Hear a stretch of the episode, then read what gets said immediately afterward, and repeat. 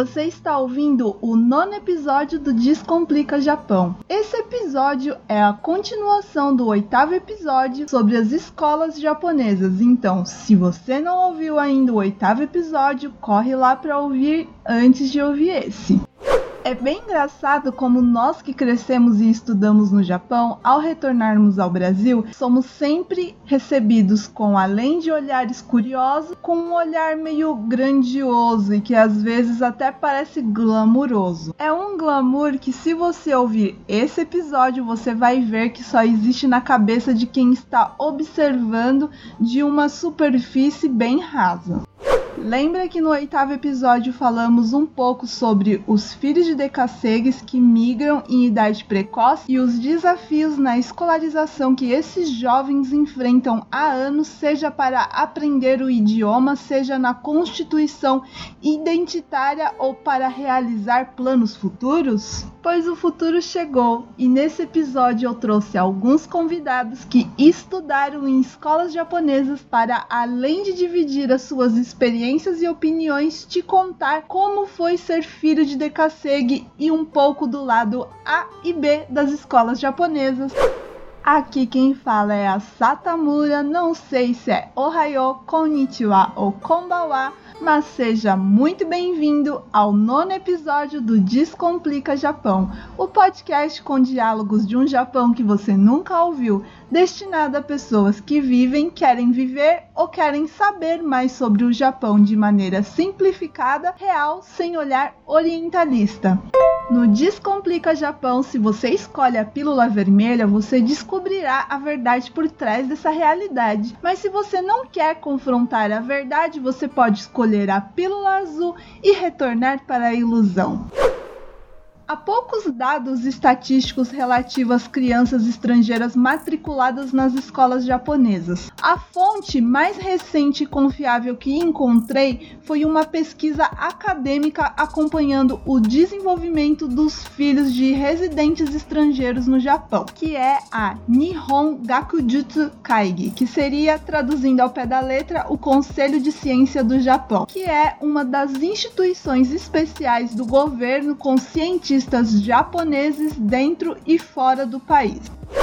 Segundo essa pesquisa, até 2018 haviam cerca de 59 mil estrangeiros no ensino fundamental japonês, quase 24 mil na escola secundária, o Chugako, e apenas 15 mil no ensino médio, que seria o Koko. Conseguem observar como é gritante a diferença de números entre quem frequenta o ensino fundamental japonês e os que conseguem concluir até o ensino ensino médio? Segundo essa pesquisa, estudantes estrangeiros costumam não saber se terão uma ampla gama de opções vocacionais no futuro. Existem poucas aulas na língua materna para promover a identidade e garantir a diversidade linguística, e que os brasileiros são os que mais possuem problemas de aprendizagem em escolas japonesas. Problemas que muitas vezes somam-se ao fato de que muitos pais não possuem um projeto de vida a longo ou médio prazo, ou não passa uma clareza para a criança se vai ficar no Japão ou retornar ao Brasil. No Japão, como já citado há mais de uma vez aqui no podcast, existe uma certa rejeição a aspectos fora do padrão. Sendo assim, um estrangeiro pode ser visto como uma ameaça e a sociedade muitas vezes tem uma certa dificuldade para aceitar. Então, muitas vezes, além das dificuldades e barreiras impostas pela cultura, idioma, diferença em seu fonotipo, origens e costumes, como a sociedade japonesa preza tanto por homogeneidade, muitas vezes as crianças estrangeiras sofrem com os conhecidos idmes, que traduzindo seriam bullying em decorrência da discriminação, agressão física, psicológica e intimidação sofrida pelos japoneses, muitos estudantes brasileiros acabam se isolando e desenvolvendo alguns transtornos, como depressão, ansiedade, pânico ou comportamentos de automutilação, por não conseguir compartilhar a sua dificuldade e sofrimento nem na escola e algumas vezes nem com seus pais. A falta de tempo e da compreensão da dinâmica escolar japonesa japonesa e a ausência de alguns pais devido às longas jornadas de trabalho em fábricas acabam causando um duplo sofrimento em alguns estudantes. E esse conflito vivido às vezes gera mais dificuldade de aprendizagem em filhos de decassegues mas creio que não existe ninguém melhor para contar como é estudar em escolas japonesas como filho de Dekasegi do que eles, os filhos de Dekasegi.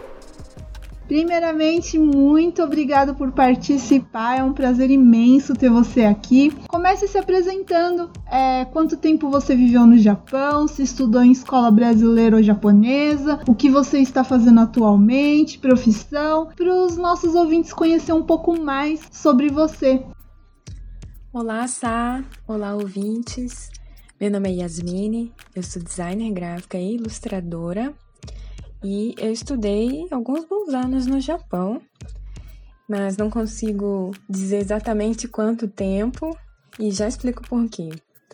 É, o contexto aqui vai ser início dos anos 90 até 2000 tchananã, e na província de Guma. É, a minha infância, ela foi meio no Japão, meio no Brasil. A gente ia e voltava. Por isso que fica um, um pouco complicado agora para eu dizer de cabeça quanto tempo certinho eu estudei lá. O meu pai, é, que foi morar primeiro no, no Japão, ele é o descendente, né? E aí a minha mãe, claro, não queria ficar longe dele, e então ela me levava junto, me levou junto, né?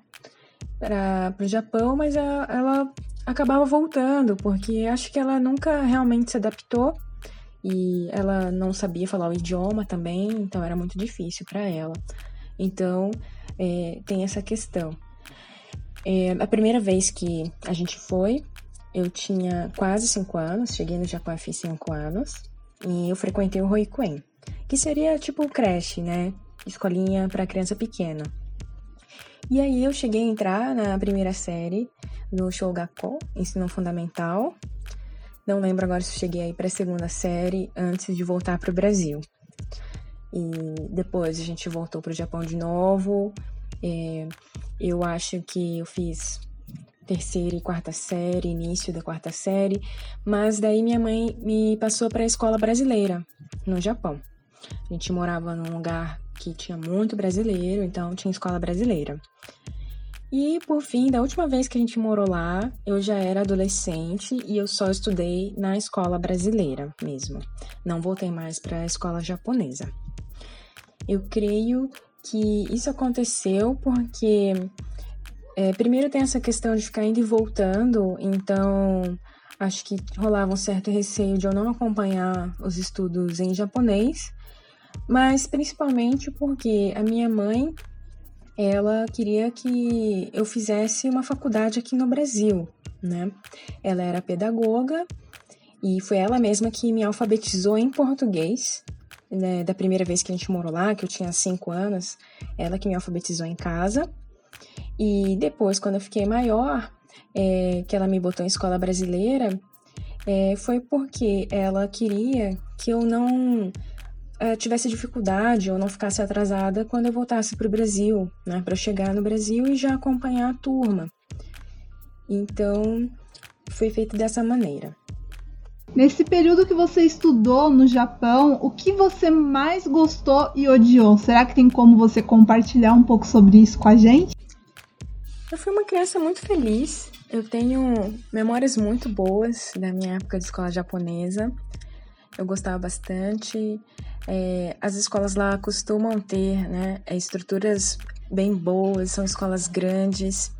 Então, tinha piscina, a gente aprendia a nadar, eu adorava, adorava aula de educação física, que era bem bacana, tinha aula de artes, aula de música, né? Tinha criador com coelho e galinha, uh, na hora do recreio, tinha bastante espaço para brincar, tinha um Dokai todo ano, que é tipo um, um festival de esporte. Então, uh, tinham muitos estímulos, muitas experiências, assim, que eu acho que falta aqui no Brasil. E, no geral, aqui, né, não é muito comum, pelo menos. Eu acho que nunca vi igual. Mas, é, em contrapartida, é, nem tudo são flores, claro. E eu me lembro de ter uma certa dificuldade de compreender tudo o que acontecia nas aulas e tal. E aí eu não sei se é porque eu era criança mesmo ou se realmente era uma barreira do idioma, apesar de que eu falava bem até o japonês. É, hoje eu sou, me considero fluente, apesar de não fluente no nível universitário, vamos dizer assim, mas para viver no Japão eu acho que de boa. Mas é, eu acho que os professores, eles não. Eu não sentia que eles eram tão acolhedores, assim. Eles não são tão próximos, né? Que nem quando os meus professores aqui no Brasil, né? Que eram mais carinhosos e tal. Talvez por uma questão cultural. É, mas de qualquer forma, eu já. Ah, até tive muita dificuldade em algumas situações assim de entender o que tinha que fazer na aula. É, ou às vezes na aula de música que eu gostava, mas eu não conseguia acompanhar a turma, não sabia tocar o instrumento e eu não recebia auxílio, sabe? Então eu me sentia meio desamparada às vezes, mas assim, também não, não super sofria por isso, assim, e bola pra frente, sabe?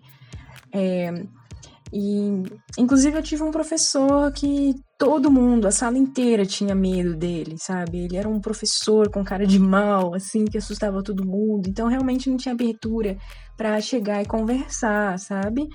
É, as outras professoras que eu tive, elas eram boazinhas e tal, mas sempre com essa certa distância, sabe?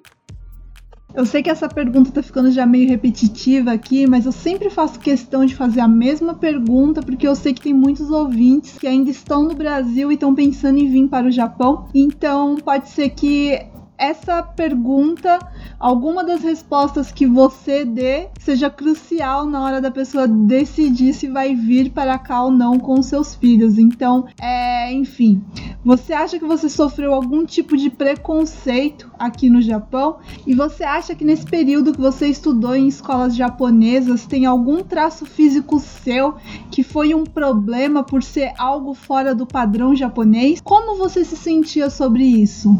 Eu hoje olhando para trás, eu penso que se eu sofri preconceito ou alguma tentativa de bullying, é, eu não percebi. Simplesmente não percebi. Eu era uma criança bem bobinha mesmo. E só uma vez numa loja eu percebi que a mulher estava seguindo a minha mãe, né? E eu estava junto para lá e para cá, enfim. Mas na escola mesmo eu nunca percebi nada. E em grande parte isso se deve é, à, minha mãe mesmo. E nesse ponto eu acho que a minha história é, foi até que bastante atípica. É, em, quando eu, eu converso né, com, com outros amigos, outras pessoas que também estudaram no Japão, porque é, a primeira vez que, que eu morei lá, era uma cidade pequena e eu acho que foi, eu fui uma das primeiras crianças estrangeiras na escola. Então, é, ao invés de eu sofrer preconceito, meio que era uma novidade, sabe? Uma, meio especial, assim, pelo menos é o que eu sentia, né? E todo mundo era legal comigo, no geral, assim, né? As professoras e tal.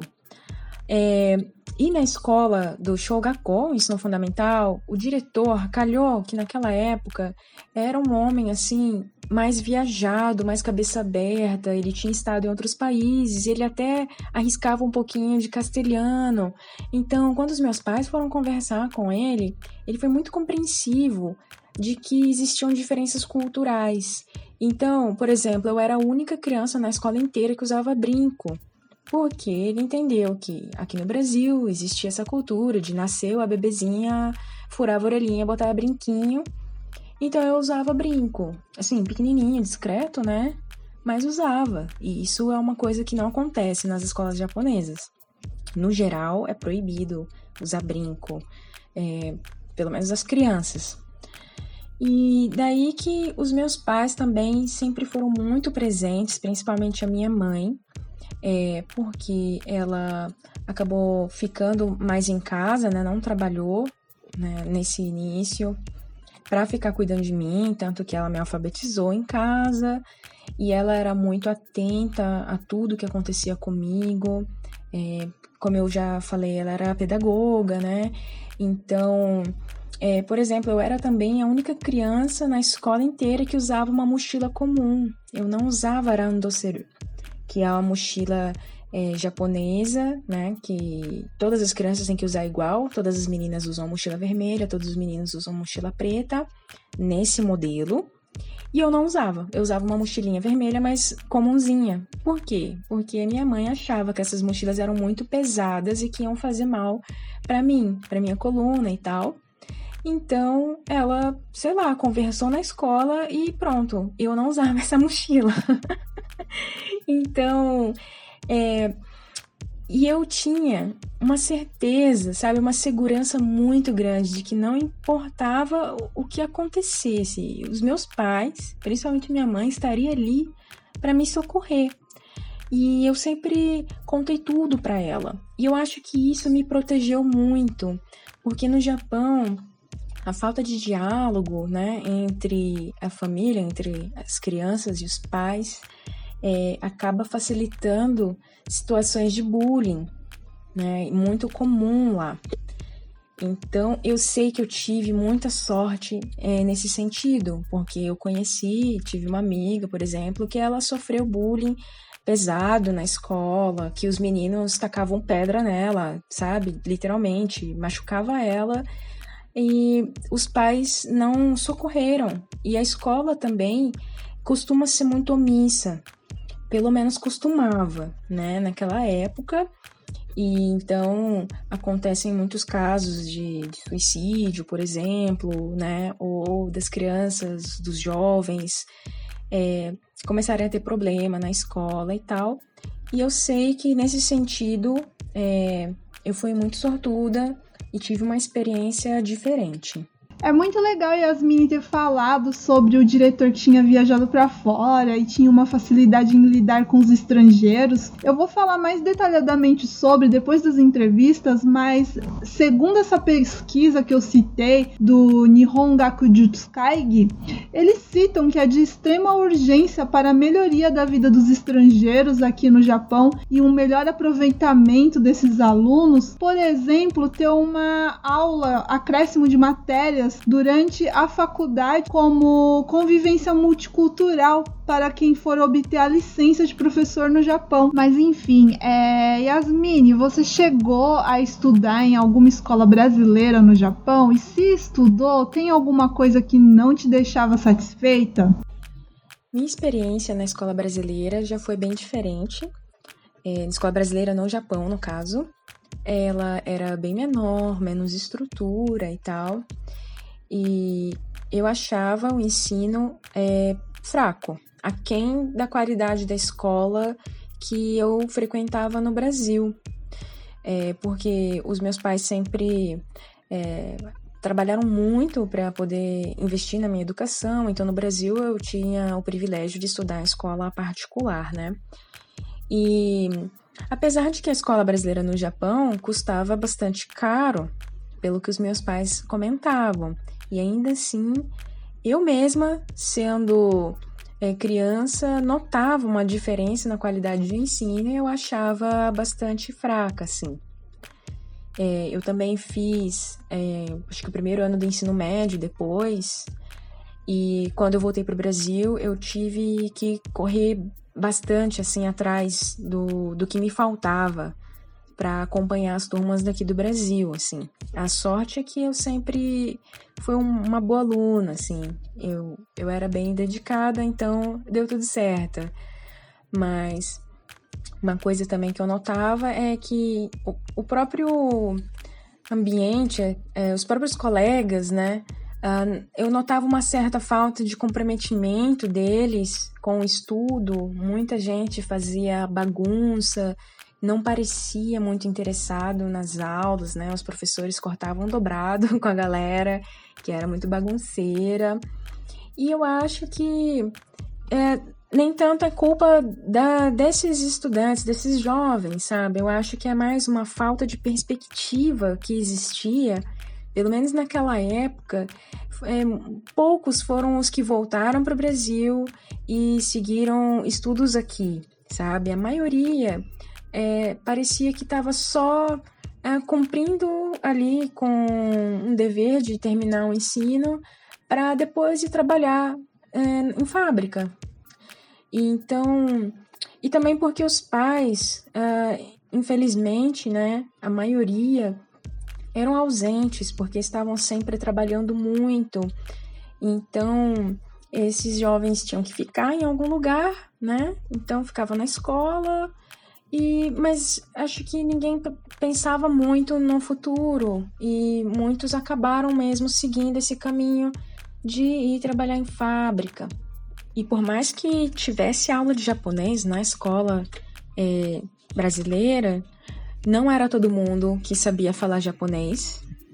Eu acho que quem sabia falar melhor é porque tinha passado por escola japonesa antes. Então, até mesmo para seguir os estudos no Japão, era mais difícil, assim.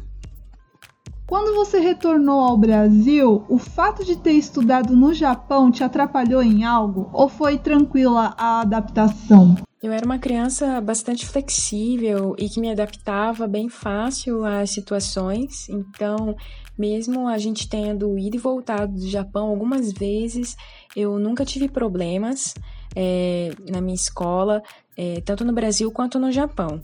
Não tive problema com os estudos, é, eu dava um jeito de acompanhar a turma, conseguia acompanhar tranquilamente.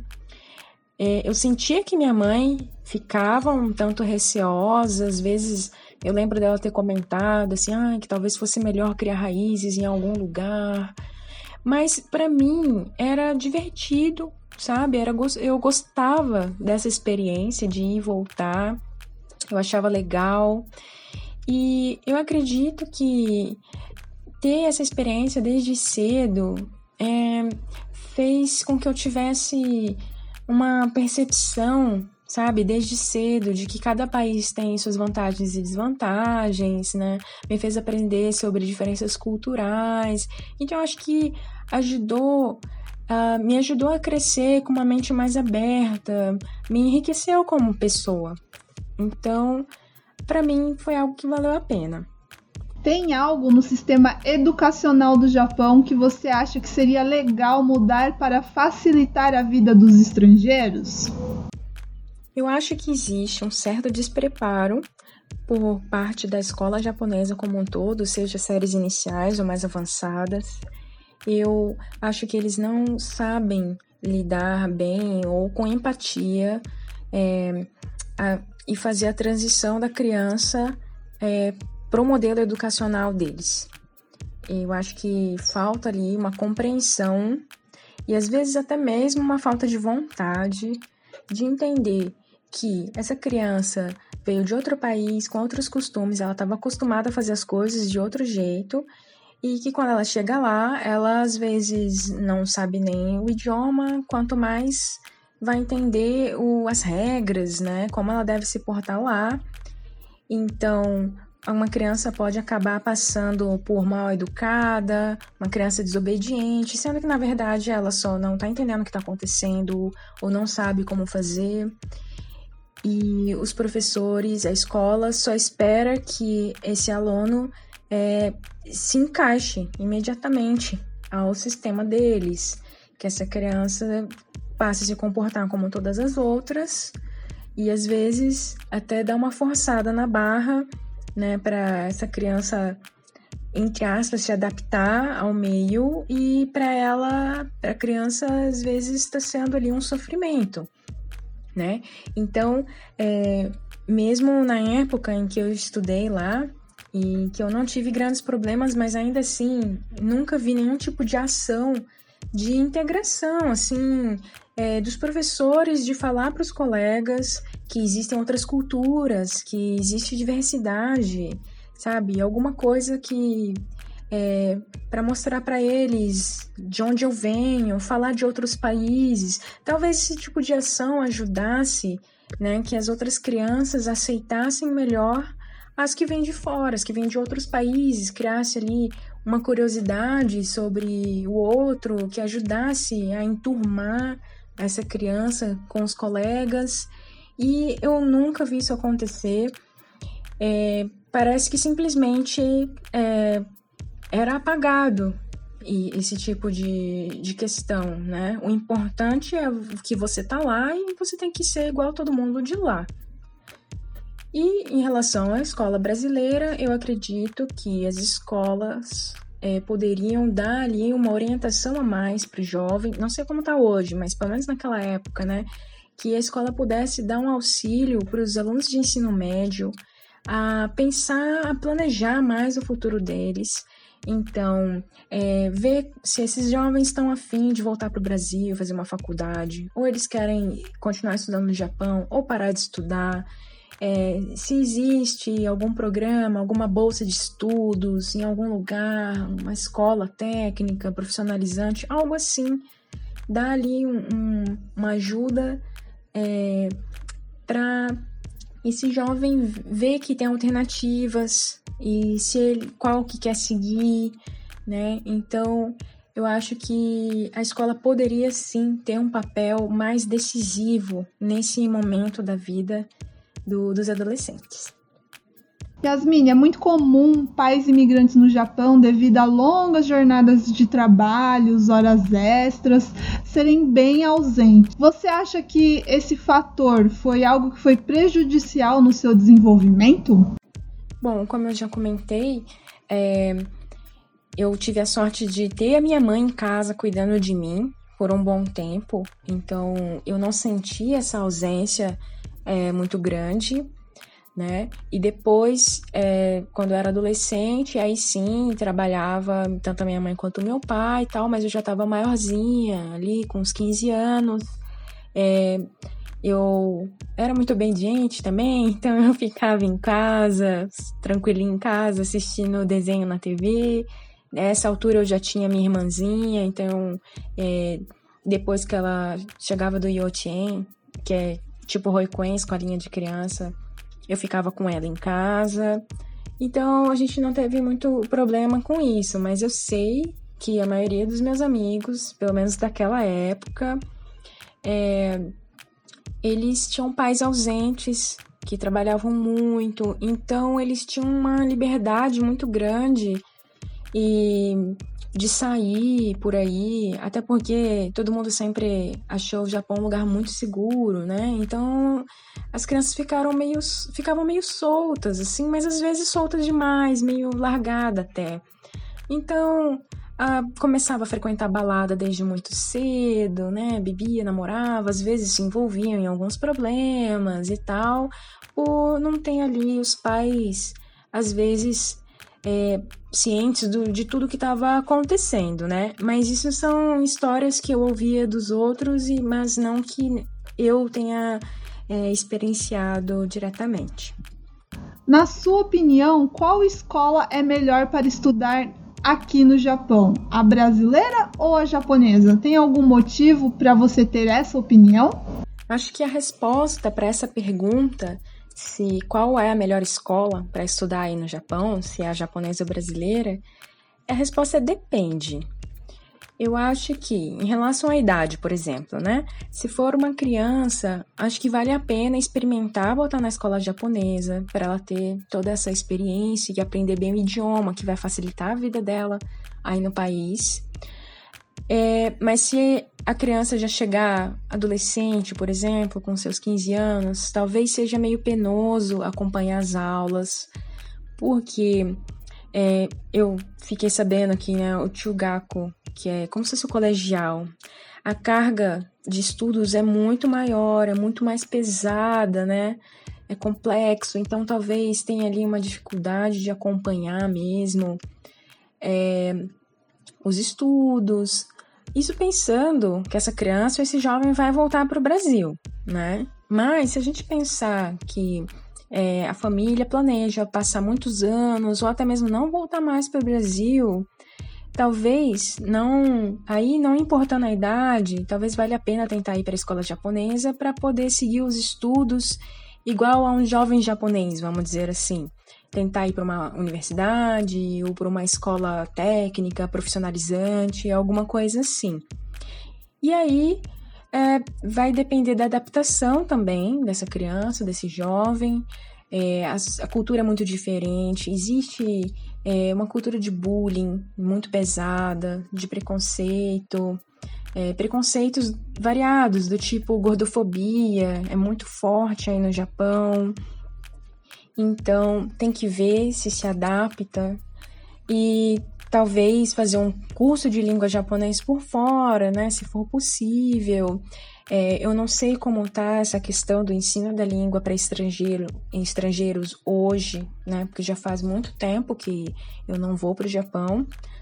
É, mas, enfim, no geral, eu acho que é difícil cravar de maneira simplista que uma ou outra escola vai ser melhor para todo mundo em qualquer tipo de situação.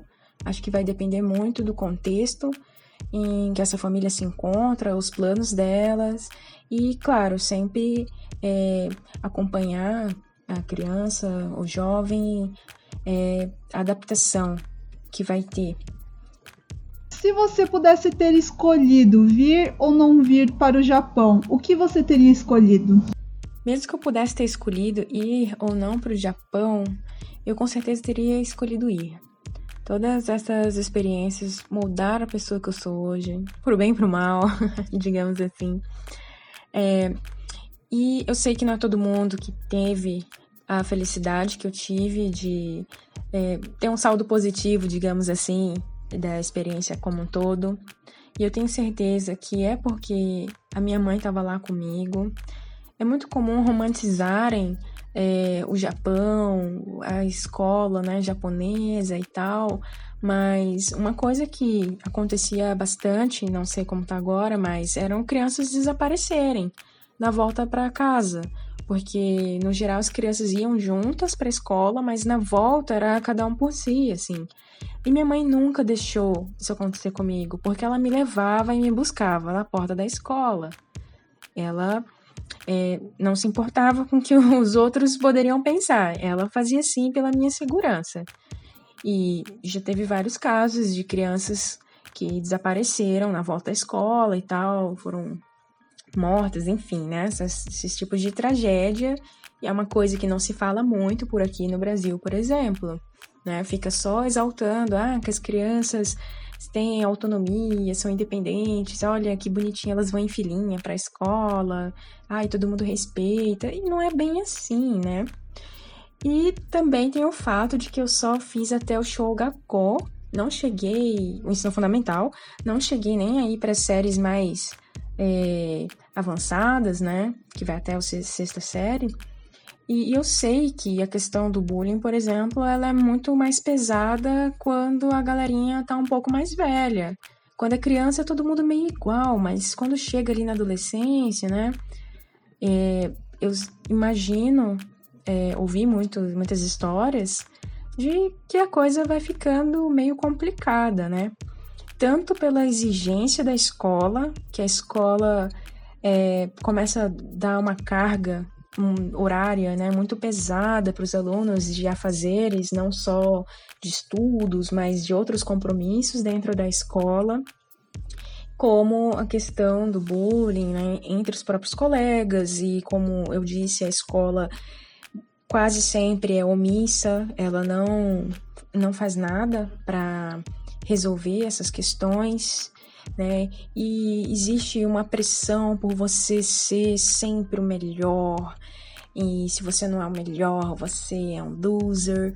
Então existe esse tipo também de pressão social e o que acaba deixando marcas, né, na gente e que aí às vezes a gente tem que ir para terapia tratar um pouco por conta dessa rigidez, dessa exigência e de querer que todo mundo é, seja igual, meio que a força, e ao mesmo tempo não, não é igual, né? Todo mundo, assim. Então tem, tem várias questões.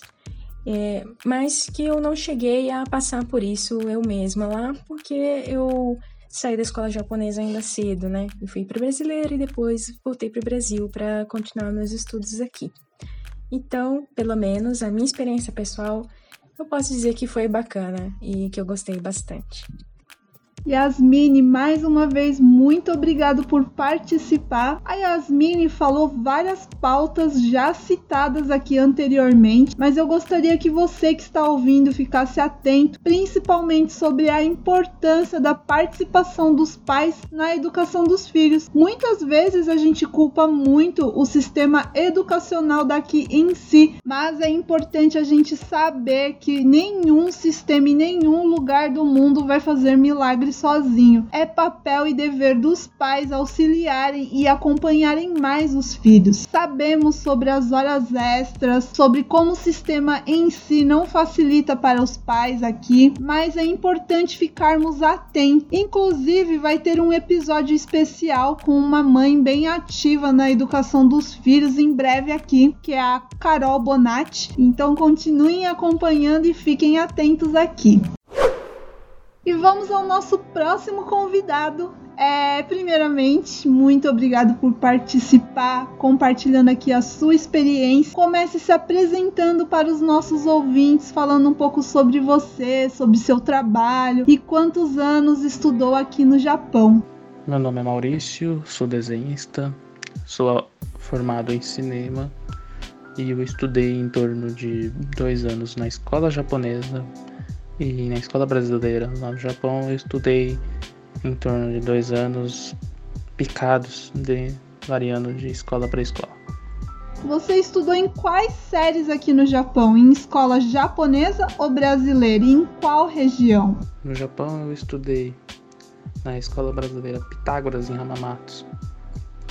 Da primeira série A, do, na verdade da do pré, da pré-escola até a primeira série e na escola japonesa, ou depois de ter ido novamente para o Japão, eu estudei na escola japonesa do final do primeiro ano do ensino fundamental até o final dela, né, até o terceiro ano. Indo depois novamente para o ensino médio através de uma escola brasileira que existia em Uata mesmo, que se chamava CEP Brasil.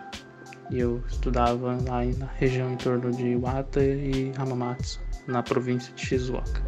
Nesse período que você estudou no Japão, o que você mais gostou e odiou? Será que tem como você compartilhar um pouco sobre isso com a gente? No período que eu estudei em escola japonesa, é... o que eu gostei é que, como todo sistema educacional no mundo, eu acho que ele é problemático, porém, existem questões no Japão que ajudou muito por exemplo, eu tinha dificuldades com inglês aqui no Brasil.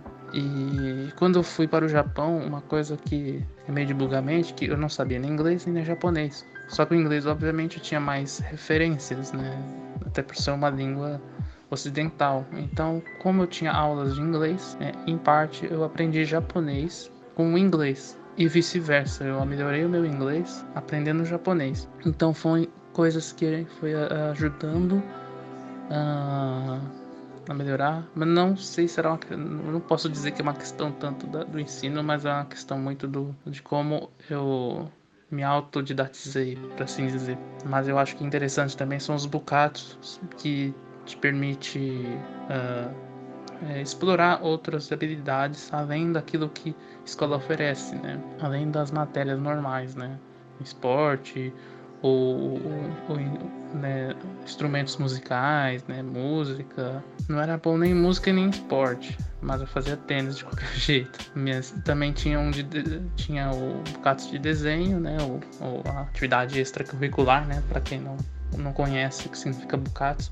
Uh, tinha de desenho, eu fiz por um tempo, mas acabei entrando na, em esporte porque querendo ou não existe uma, até uma certa pressão social em relação a fazer essas atividades de esporte, né? De, existia um, até um certo status nas escolas, né? De quem fazia esporte, um, um basquete, um, um beisebol, um futebol, era enfim, acho interessante o currículo do, das escolas japonesas, né? De ensinar música, de também, é, até com mais profundidade, as, as aulas de arte. Eu lembro que nas aulas de arte no Japão eu pude experimentar vários tipos de materiais. Eu fiz animaçãozinha naqueles flip card, né? Aqueles papelzinho que você vai é, folheando, eu aprendi, é, aprendi a usar um pouco aquarela, é, enfim, tinha diversos materiais que eram deixava aberto para os alunos experimentar bastante, né, o uso do material, né, uma coisa que as aulas de arte aqui no Brasil acaba sendo,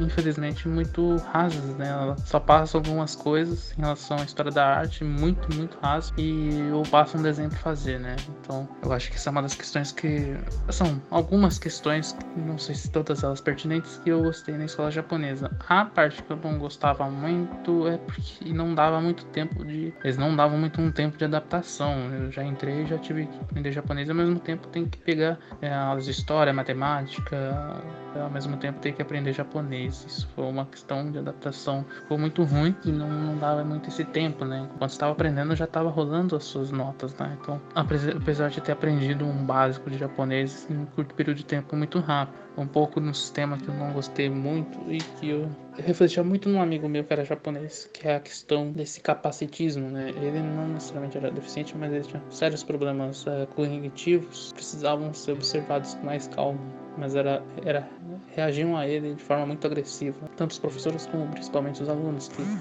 faziam bullying pesados, né? Vários de mesa assim, e chegava a ser perturbador assistir de vez em quando. Eu acho que é muito mais uma questão cultural, né, do sistema japonês de ensino.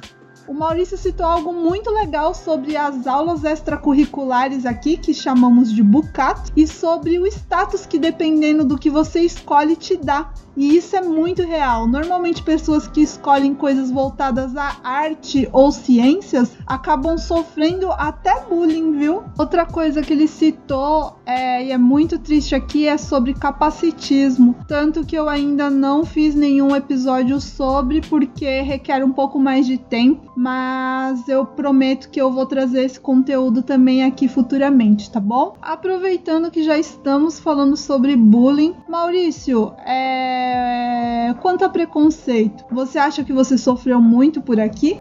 Se eu sofri algum tipo de preconceito, claramente, né? Não só pelo fato de ser brasileiro, mas também pelo fato também de não saber japonês. Isso é, me deixava vulnerável a vários tipos de bullying, né? Principalmente nos primeiros anos, né? Eu consegui driblar isso já mais nos últimos anos, quando eu tive mais amizades japonesas, então eu não ficava tão vulnerável a, a bullying, né? Porque jovens solitários parece que ficam mais ainda suscetíveis a bullying, né? Em qualquer canto do mundo, mas lá era, era algo assim que era quase gratuito, né? Mas eu acredito que em parte alguns professores, pelo menos os professores eram mais uh, pacientes, né? Você chegou a estudar em escola brasileira no Japão? Se sim, o que não te deixava satisfeito? Quando eu estudei em escola brasileira no Japão, eu, quando eu era pequeno, foi a primeira vez que eu fui para o Japão. Isso é lá, era em torno dos anos 2000, final dos anos 90, começo dos anos 2000. Eu estudei na Pitágoras, né, no Yamamatsu na província de Shizuoka.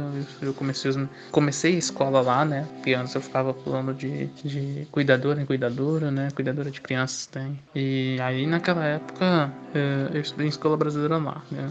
Lá era tudo mais estruturado, até porque Pitágoras era, era uma instituição mais forte, né? Já tinha no Brasil. E aprendi bastante coisas lá. Assim, obviamente, porque era uma criança. Naquela época eu não poderia dizer qual era que me discernir, eu não, não tinha discernimento para dizer o que, me deixava ou não satisfeito. O que eu não gostava era de ficar até tarde na escola, porque meus pais trabalhavam até tarde, mas era uma questão que, tanto que depois da aula eu ficava muito tempo dentro da escola, né, até alguém me levar. E aí depois, mais tarde, depois de fazer o Chugaku, como eu não pude entrar no colegial japonês, eu fui para o, fui fazer o ensino médio a partir de uma escola brasileira que chamava CEP Brasil, que não existe mais. E aí ali sim era problemático porque o espaço não era uma escola, né? O espaço, na verdade, era, uma, era um prédio de karaokê que foi comprado por uma brasileira e que transformou numa escola. E, então tinha muita gente que fazia supletivo lá, fazia. É, só que era muito bagunçado. Um, a dona era muito conhecida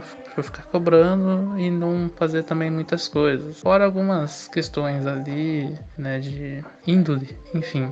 Era uma, era uma coisa que não, não ajudava muito, impregnava muito, né, a, a escola, assim, de uma certa, daquela, aquela postura de uma, de uma pessoa mão, é, né, mão fechada, pão dura, que não investia muito na escola e ao mesmo tempo não pagava direito aos professores. É, eram diversas questões. Né? Ela, ela vinha pessoalmente cobrar os alunos de, da mensalidade, ela levava os alunos em, é, em transportes, uh, transportes com pneu careca, né? E, e perigava sempre, sempre havia essa, essa, esse perigo de acontecer algum acidente com o aluno. Eram diversas questões assim que tinha muito mais a ver com um tipo de administração, assim. Percebia que era aquilo tava mais para ser um negócio mercantilizado do que para melhorar a comunidade em torno da comunidade brasileira. Eu não tinha questões com transporte porque eu ia de bicicleta, morava do lado basicamente, mas no geral assim, uh, essas são as questões que me deixavam assim, eu, eu percebia que acontecia, né, com com esse tipo com. Era esse tipo de coisa que eu percebia que acontecia, né? Tinha as outras escolas mais fortes, como a Nipo Brasileira, se não me engano. E tinha duas escolas fortes, né? Naquele período eu lembro que também fechou algumas delas por causa da crise. Mas essa em específico foi algo assim que você percebia que era um caça-níquel, né? E ah, quem não podia entrar em escola brasileira, aproveitava quem não quem estava querendo fazer o ensino médio. Naquele período eles não tinham nem reconhecimento no MEC, foi ter reconhecimento depois, mas muito mais por uma questão da coordenadoria do que da dona em si, né? Então a coordenadoria era já uma mulher experiente com escola, né, de outras escolas brasileiras. Mas é e você já sentia também um pouco do nível do ensino, assim, porque tinham coisas que a gente percebe que o Brasil no currículo é mais atrasado. Né? Eu já tinha aprendido na escola japonesa. Obviamente não dá para eu também exigir isso, porque o Brasil também tem questões problemáticas com o ensino, com, com, com a estrutura do ensino, com o investimento do ensino. Então muitas coisas acabam realmente sendo atrasadas para os alunos, né? Enfim. Tem algo no sistema educacional do Japão que você acha que seria legal mudar para facilitar a vida de estrangeiros? Eu acho que teria que ter mais uma adaptação, uma integração entre o sistema japonês e brasileiro educacional né, da, lá no Japão, né, entre as escolas brasileiras e japonesas, porque muita gente acaba fazendo sua vida lá no Japão. E eu sei que o capitalismo importa mais ter mão de obra barata, mas é, eu acho que é importante também frisar que de, a partir do momento que você começa a ter uma população brasileira fixa, você tem que ter essa integração, assim como ocorreu com japoneses no Brasil. Ainda que aqui no, no Brasil Brasil tenha ocorrido de forma é, violenta, né, a partir da ditadura Vargas, que proibiu os japoneses de falarem japonês, né, uh, mas lá teria que ser de algo mais amistoso, obviamente teria que ser de um formato muito mais amistoso, né, uma integração das escolas, né, de haver intercâmbios entre escolas, entre japoneses e brasileiros, e até para uma questão assim, porque a imigração ela é uma realidade em todo o mundo hoje. E não é eu não vejo com, uh, com muito benefício segregar essas comunidades, independente se forem ocidentais. Né? Eu acho que é necessário haver essa integração. É uma comunidade brasileira forte num país asiático. Né? As questões são muito diferentes entre de língua, de cultura. Eu não, não necessariamente sobre um, é uma sugestão em cima do sistema educacional, mas é uma sugestão em cima do sistema em si da, de, de, formação cultural do país. Né? É, eu, obviamente, estou falando isso num país governado pela direita, que prefere muito mais uma hegemonia étnica entre os japoneses, e hegemonia entre aspas também, né? Tem questões do, do, do, povo de Hokkaido e de Okinawa, né, que também foram niponificados ali, né, nesse processo de, de processo de tentar hegemonizar a, a, a população japonesa e lá atrás tem ter tentado é, é, hegemonizar a população asiática, né, a partir de uma etnia japonesa. Mas enfim, eu acho que essa era mais uma questão e, e no questão do sistema educacional nem não é, é uma questão de ter um combate muito maior e mais rígido contra contra o, o bullying. É um negócio que não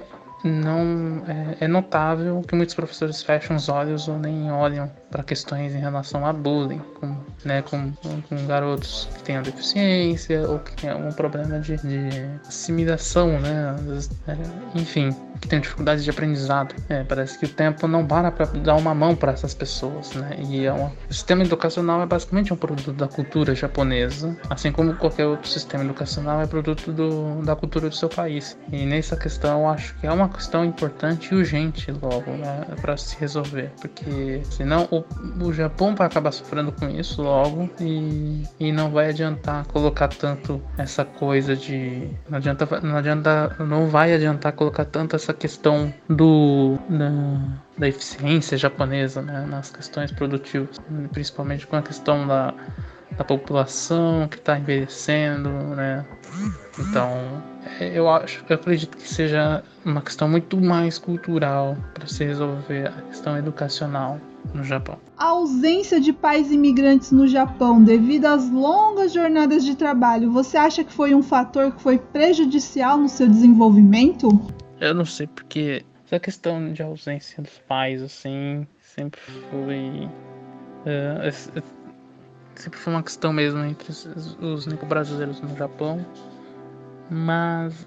Uh, talvez pelo fato deles terem ido no primeiro ano sem mim e terem ficado, terem, ter, tiverem ter que esperado um ano para poderem buscar por questões de condições que foram imputadas a eles, para eles poderem ir para o Japão e poderem é, é, sair da miséria que, tava, que eles estavam aqui no Brasil.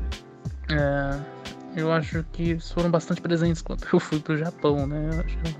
meus pais trabalhavam altas horas né, no, no, no, nas fábricas, mas havia essa disposição de estar presente, tipo, chegar do serviço e minha mãe e meu pai estarem lá para brincar, para confraternizar, porque eles ficaram longe um ano e aquilo foi bastante doloroso para eles. E eu tenho muito, sempre busco essa consciência porque a gente sabe que não é fácil. O, a solidão ela toma muito conta das pessoas no Japão. Eu não sei se teve uma questão muito do meu desenvolvimento na forma negativa eu acho que mais. Hum, mas ela me força a consciência de uma questão social que abate muitas pessoas, os brasileiros, os imigrantes em geral, né? Porque não só os brasileiros imigrantes, mas todos os imigrantes que acabam saindo dos países, eles lidam com uma, com uma solidão da, de estar longe dos seus entes queridos, dos seus parentes.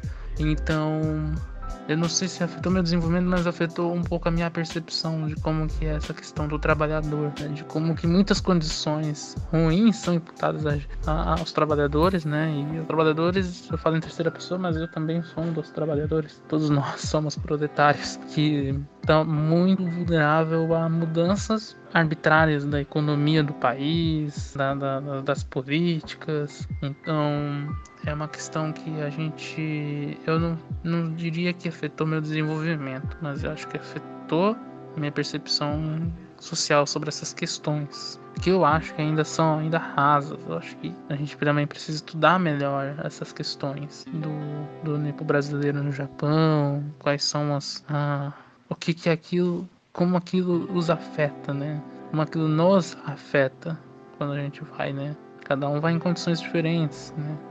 E, mas no geral as pessoas estão indo por quê? Porque não tem falta de dinheiro, quer melhorar de vida, né? É, insatisfação com a questão social do país. E de fato o Brasil não supre essas necessidades da população de uma vida minimamente digna, muitas vezes. Na sua opinião, qual escola é melhor para estudar aqui no Japão? A brasileira ou a japonesa? Tem algum motivo em específico para isso? Ah, então, é, eu acho que nenhuma nem outra necessariamente é melhor. Ah, é, é melhor que a outra. Porque aí vai variar ah, a qualidade de ensino, mas também tem a questão da adaptação cultural, da adaptação comportamental de um brasileiro numa escola japonesa. Então, estando na escola brasileira, os pais se sentem mais confortáveis porque ele vai estar entre amigos, ele vai estar socializando, ele vai estar conhecendo a galera ali do entorno, é, principalmente que como tem poucas escolas brasileiras, então há uma pessoa que mora em Wata, nas cidades ao entorno, ali na província de Shizuoka, vão se encontrar naquele espaço determinado. E é como eu falei, eu acho que precisava ter uma integração do sistema das escolas japonesas e brasileiras, mas não existe essa vontade nem por parte da, da comunidade brasileira e nem das autoridades japonesas, né?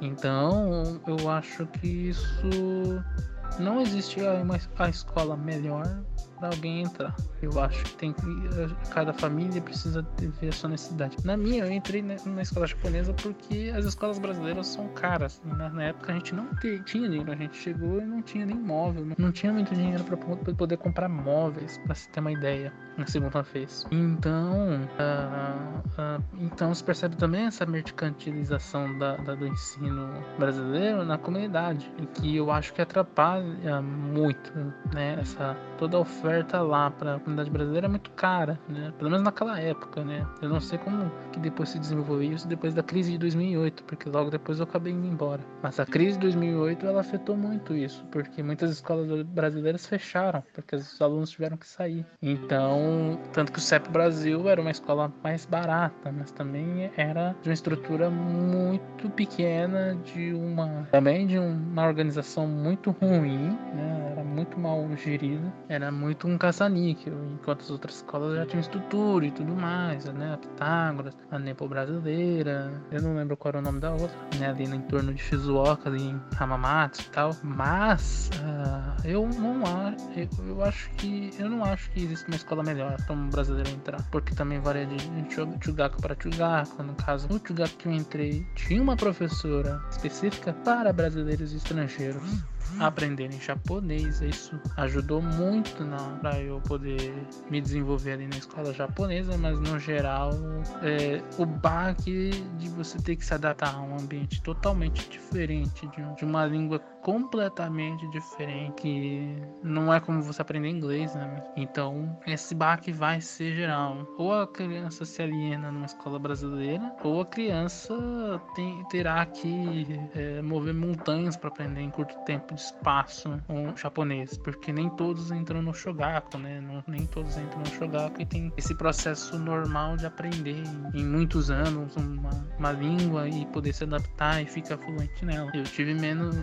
dois anos e pouco, é muito pouco para a pessoa ser fluente e poder se desenvolver profissionalmente no Japão, sem, ser, sem virar leão de fábrica, né? Então é, é mais isso. Eu acho que essa, eu acho que é mais essa questão que pega no ensino, é, na educação dos brasileiros no Japão. E esse foi o Maurício. Maurício, mais uma vez, muito obrigado por participar.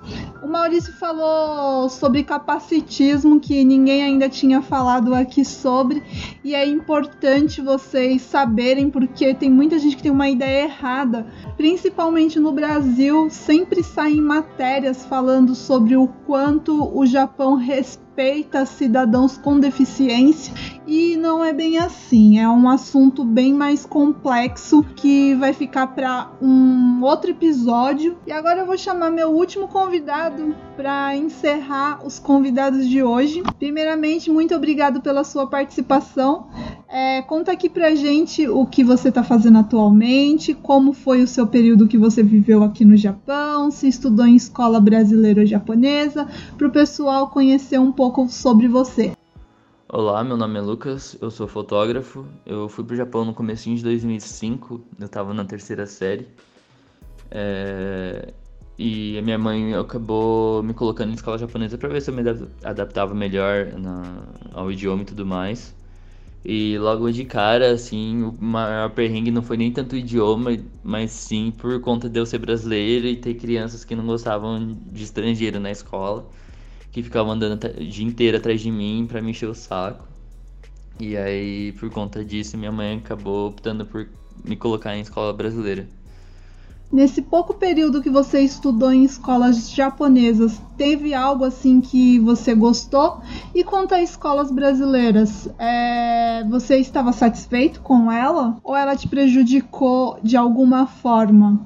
Do pouco tempo que eu fiquei na escola japonesa, que foi só três meses, eu gostei bastante que eu tinha acesso a coisas que eu não tinha acesso quando eu estava estudando aqui no Brasil. Por exemplo, aula de música, que eu achava bastante legal. É, já em relação às escolas brasileiras, eu pude notar, depois que eu voltei para cá, que o ensino daí, pelo menos as escolas que eu estudei, era bem defasada, assim. Logo que eu cheguei aqui, eu tive que fazer aula de reforço para poder acompanhar as turmas você acha que tem algo que as instituições japonesas deixavam a desejar, que por isso que você teve que acabar saindo? É, pelo menos ali na uh, cidade de Nishio, onde eu morei em Aitken, a escola era bem preparada assim para acolher estrangeiro. Tinha tinha uma turma que era para só voltada para para estrangeiro, né? Então a gente tinha aula de português e tudo mais, a gente tinha uma tradutora que ajudava a gente. É... E assim, os professores também eram bem acolhedores, mas o problema, o problema que eu encontrei foi mais. Nem foi na instituição, mas foi na, em relação às crianças que provavelmente eram filhas de, de japoneses mais velhos que não gostavam de brasileiros, sabe? Então, ainda hoje há muito, muito problema de xenofobia no Japão, né? E, assim, as pessoas aqui no Brasil acham que só por eu ser japonês, ser descendente de japonês, chegando aí minha vida seria fácil e tudo mais, mas, assim, é, ninguém fala a verdade, nem a minha fam própria família que assim, meus, meus avós que vieram realmente do Japão e tipo, alguns tios que iam e voltavam direto do Japão falavam que esses pequenos problemas que tinha só por ser estrangeiro aí, sabe? Então, eu acho que o problema maior tá na sociedade japonesa mesmo, que ainda hoje é bem xenofóbica, assim. Por fim, tem algo a mais que você gostaria de deixar um recado para os nossos ouvintes ou alertá-los sobre o Japão?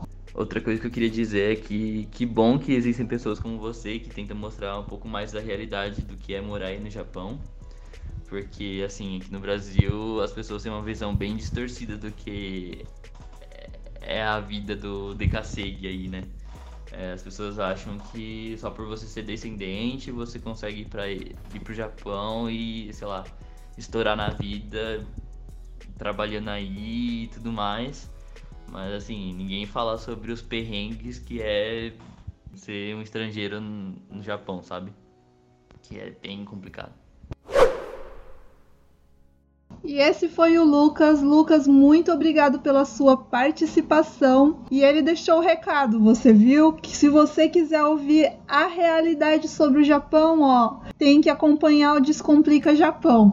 Falando em Descomplica Japão, eu gostaria de aproveitar antes de encerrar, é, eu tenho mais alguns assuntos ainda para falar no podcast de hoje, mas não falamos sobre o nosso patrocinador. E sem falar sobre o patrocinador, não tem como o podcast continuar. É, esse podcast é patrocinado pela Beltec, que é uma empresa que emprega estrangeiros há mais de 30 anos no Japão. Caso você esteja procurando empregos em Aichi ou Mieken, basta acessar o site da Beltec ou Instagram ou Facebook e clicar em cadastre-se. O cadastro da Beltec é 100% online leva apenas 5 minutinhos, então, ó, tá procurando emprego, já corre lá. E eu sempre deixo o espaço aberto para quem participa do podcast fazer uma divulgação breve aqui sobre ou algum trabalho pessoal ou algo que eles queiram divulgar. E o Lucas falou sobre um projeto muito legal, eu não sei se vocês conhecem, que é o Momonoke, que tem diversos cursos relacionados à cultura japonesa. Então eu vou deixar o arroba na descrição. Se você não conhece, já vai lá conferir essa dica do nosso convidado de hoje.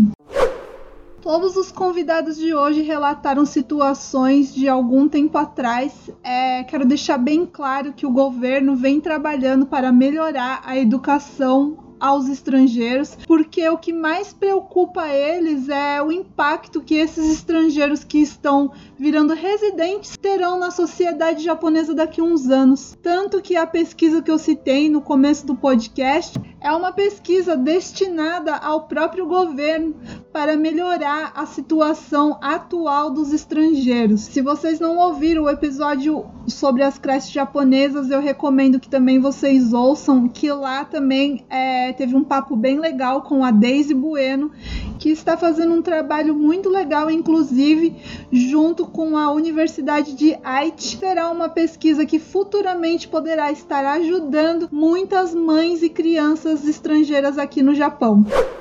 Mas voltando à pesquisa do Nihon Gakujutsukaigi, é, é muito legal que ela faz uma recomendação ao governo sobre algumas prioridades máximas que deve ser iniciado imediatamente nos próximos anos para melhorar a situação dos estrangeiros em fase escolar aqui no Japão.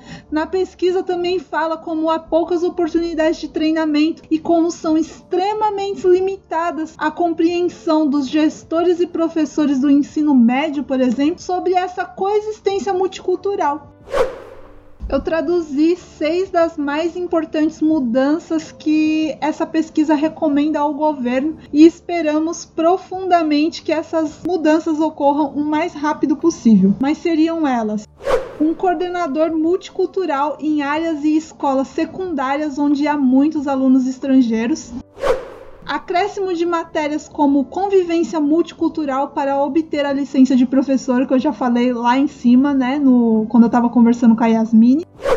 Um treinamento obrigatório de convivência multicultural, especialmente para gestores de ensino médio.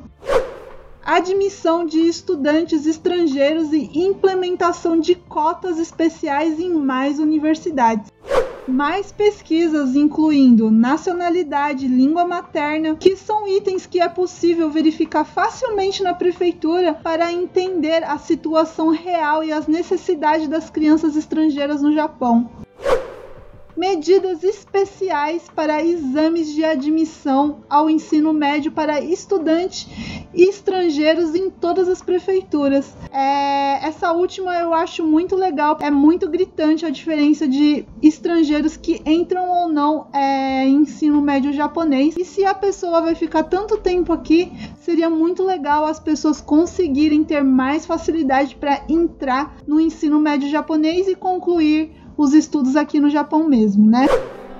E esse foi o nosso episódio de hoje. É, eu espero que vocês tenham gostado. Se vocês estiverem com alguma dúvida ou tiverem sugestões e tudo mais, eu vou deixar o meu arroba das minhas redes sociais na descrição desse podcast. E é isso. Muito obrigado por ouvir. Kite kurete arigatou. Mata né?